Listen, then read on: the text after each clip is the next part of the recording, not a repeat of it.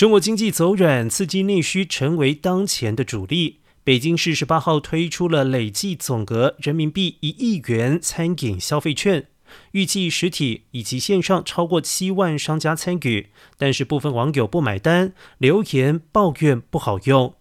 消费券透过践行生活、美团、饿了么、麦煎外卖等平台发放，另外京东、银联等平台也将陆续启动发放消费券。单张消费券限领一次，限当日使用。其中外卖及到店券设有两种面额，分别为十五元券，消费满五十元减十五元；三十元券，消费满一百元减三十元，适用于在北京的消费者。